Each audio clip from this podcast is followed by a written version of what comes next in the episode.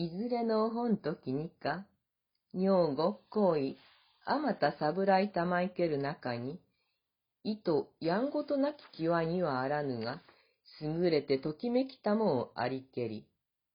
はじめより我はと思い上がりたまえる御方々、目覚ましきものに貶としめ、そねみたも同じほど、それより下郎の行為たちは、まして安からず。朝夕の宮遣いにつけても、人の心をのみ動かし、恨みを追うつもりにありけん、意図厚しくなりゆき、物心細げに里がちなるを、いよいよ開かず哀れなるものに思うして、人のそしりをもえはばからせたまわず、世の試しにもなりぬべき恩もてなしなり。神立ち名、上人なども愛なく目をそばめつつ、意図まばゆき人の恩覚えなり。もろこしにもかかることの起こりにこそ世も乱れ、あしかりけれと、ようよう雨の下にもあじきの人のもて悩み草になりて、陽気日の試しも引き入れつべくなりゆくに、意図はしたなきこと多かれど、かたじけなき、見心ばえの類なきを頼みにてまじらいたもう。いつの帝の時代のことだったでしょうか。大勢の女房や行為がお使いしている中に、それほど高い身分でもいらっしゃらないお方で、帝の寵愛を独り占めしている方がおいででした。物語はこのように語り始められています。古い物語の型にのっとって、まず主人公の出自、親を紹介しているのです。この帝の寵愛を一心に受けていた方が、桐壺の行為と呼ばれる光源氏の母親となる方です。当時の高級といえば、一人の帝に十人以上もの女君たちがお使いしているわけですが、愛は政治。その女君の実家の勢力に合わせて愛を分配しなければなりません。帝のお通い、あるいはお呼びの回数が多ければ多いほど、巫女が生まれる確率が高くなるわけですから、娘を高級に入れた親たちの願いは、とにかく、一回でも多く、帝と娘が時を同じゅうしてほしいということでした。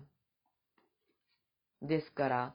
その女君の実家、親の勢力に比例した寵愛の度合いこそが、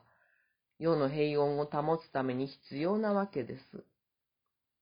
ところが、この帝は純愛に傾いて、そのルールをないがしろにしてしまわれたのです。他の女君たちの妬みそねみは言うに及ばず、周囲の人々も、お隣の唐の国でも、元宗皇帝が楊貴妃を溺愛したことから国が傾いた、という話などを持ち出して、眉を潜めておりました。ところで、女の世界、高級でのいじめはいつの時代も生優しいものではなかったようです。源氏物語の本文にも壮絶な桐壺の行為いじめの話が書かれています。少しご紹介いたしましょう。ある時は、桐壺の行為が帝のもとへ通われる道筋の廊下に、お仏がばらまかれていました。当時の照明はとても暗いものですから、床にそういうものが巻かれていても見えずに、長い裾を引きずったまま通って、お召し物が汚れて、どうにもならなくなってしまいました。ちなみに、当時はいわゆるお手洗い、トイレというようなものはありませんから、箱のようなもので用を足してましたその便器から中身を廊下にぶちまけるのは、まあ、簡単にできたというわけです。また、ある時には、通り道になっている廊下の両端の戸に鍵をかけられてしまって、閉じ込められて、進むことも戻ることもできなくなってしまったということもありました。何人かの女君たちが示し合わせてのいじめ作戦です。そういうことを知った帝は、行為をかわいそうに思って、ご自身のお休みどころに近いお部屋を、もともとその部屋を与えられていた女君を追い出して、行為にあてがったのでした。追い出された方の恨みは想像に余ります。そんな風でしたから、桐壺の行為は自分に向けられる憎しみの矢を全身に受けて、心身ともに衰弱してゆきます。それでも、帝の深い愛に支えられて、なんとか高級生活を送っておりました。そしてやがて、玉のように美しい巫女が誕生しました。そうです。これこそ、光源氏と呼ばれることになる巫女です。帝にはすでに、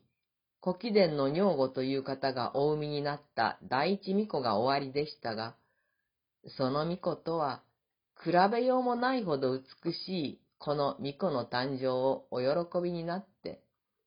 帝は巫女をその母行為ともども溺愛なさったのでした。けれども、その帝の愛の深さに比例するように衰弱した行為は、巫女が三つの時に儚くなってしまいました。その場面を原文でご紹介いたしましょう。あるかなきかに消え入りつつ物したまうをご覧ずるに、岸方行く末おぼしめされず、よろずのことを泣く泣くちぎりのたまわすれど、恩いらえもえ聞こえたまわず。まみなども糸たゆげにて、糸どなよなよと、我かの景色にて伏したれば、いかさまにとおぼしめし惑わる。手車の煎じなどのたまわせても、またいらせたまいて、さらにえ許させたまわず。限りあらん道にも、遅れ先立たじとちぎらせたまいけるを、さりとも打ち捨ててはえ行きやらじ。とのたまはするを、女も意図意味じと見立て祭りて。限りとて、わかるる道の悲しきに、いかまほしきは命なりけり、いとかく思うたまえしかば。と、息も絶えつつ、聞こえまほしげなることはありげなれど、いと苦しげにたゆげなれば、かくながら、ともかくもならんをご覧じはてんとおぼしめすに、今日恥むべき祈りども、去るべき人々、受けたまわれる、今宵より。と、聞こえ急がせば、割なく思しながら、まかでさせたもう。御胸つとふたがりて、つゆまどろまれず、明かし金させたもう。見つかいの行き交うほどもなきに、なおいぶせさを限りなくのたまわせつるを、夜中打ちすぐるほどになん、大果てたまいぬる。とて泣き騒げば、見つかいも糸会えなくて帰りまいりぬ。きこしめすみ心惑い、何事もおぼしめし分かれず、こもりおわします。息も絶え絶えの渋滞に陥っている行為を、なお帝は話そうとはなさらない。死ぬ時も一緒にと誓ったではないか。私を置いてゆくのか。と、泣き泣き訴えなさるのです。行為も苦しい息の下から、私も生きていとうございます。と、歌を読みます。帝は行為から離れることがおできにならず、このまま、どんなことになるにしても自分のそばに置いておきたいとお思いになったのでしたが、実家からの迎えにせかされて、やむを得ず、退出をお許しになりました。その夜、行為は生き絶えてしまいました。その知らせを聞いた帝は、呆然として部屋に閉じこもってしまわれました。そして、次の日も、そのまた次の日も、帝の悲しみは癒えることなく、お食事も進まず、日々の祭りごと、いわゆる聖務もなおざりに、ただ明け暮れ、長言家の絵屏風をご覧になって、涙に暮れて日々を過ごされたのでした。帝の寵愛の深さが行為の死を招き寄せたとも言えます。この行為と帝の愛と死の物語を作者紫式部は八虚位の長言歌に重ねています。楊貴妃の場合は、元宗皇帝が楊家の一族を徴用したあまり、政情不安を招き、安禄山の乱が起こって、逃避行の最中、楊貴妃が切り捨てられるのを見殺しにするしかなかったわけですが、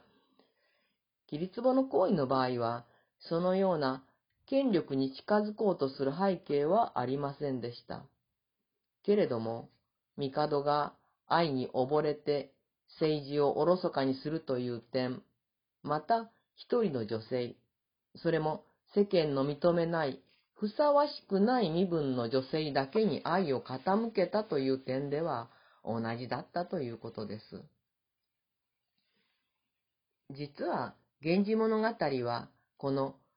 キリツボテイと行為との関係をその原型として同心円的構造をなしながら展開されていくのです。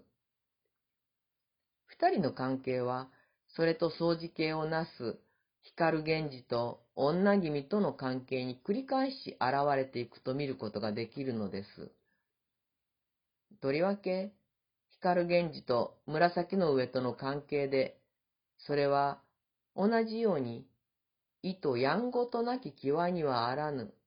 がゆえの悲劇がすでに暗示されていると読むこともできます。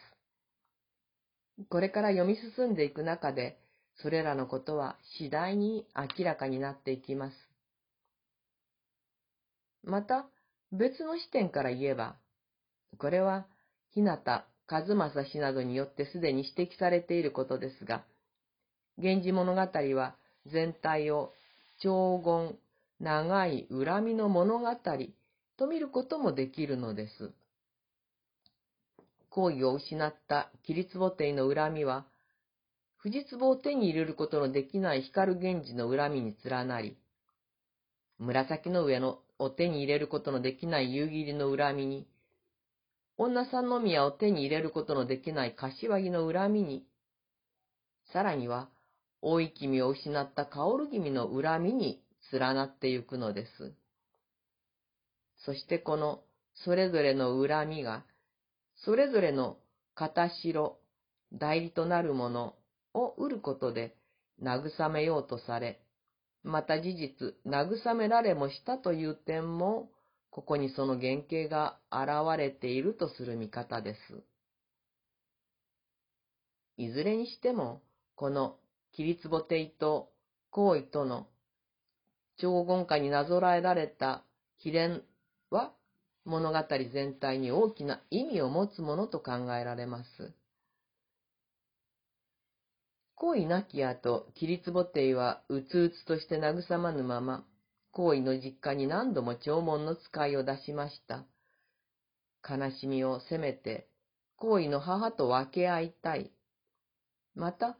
行為の産んだ息子の様子も知りたいということだったのでしょう。巫女光源氏は、母行為なき後、その実家の彼にとっては祖母のもとで育てられていましたが、帝のせめてもの慰めに息子の顔が見たいというご希望で、しばらくしてから宮中に参上しました。次回はその場面からです。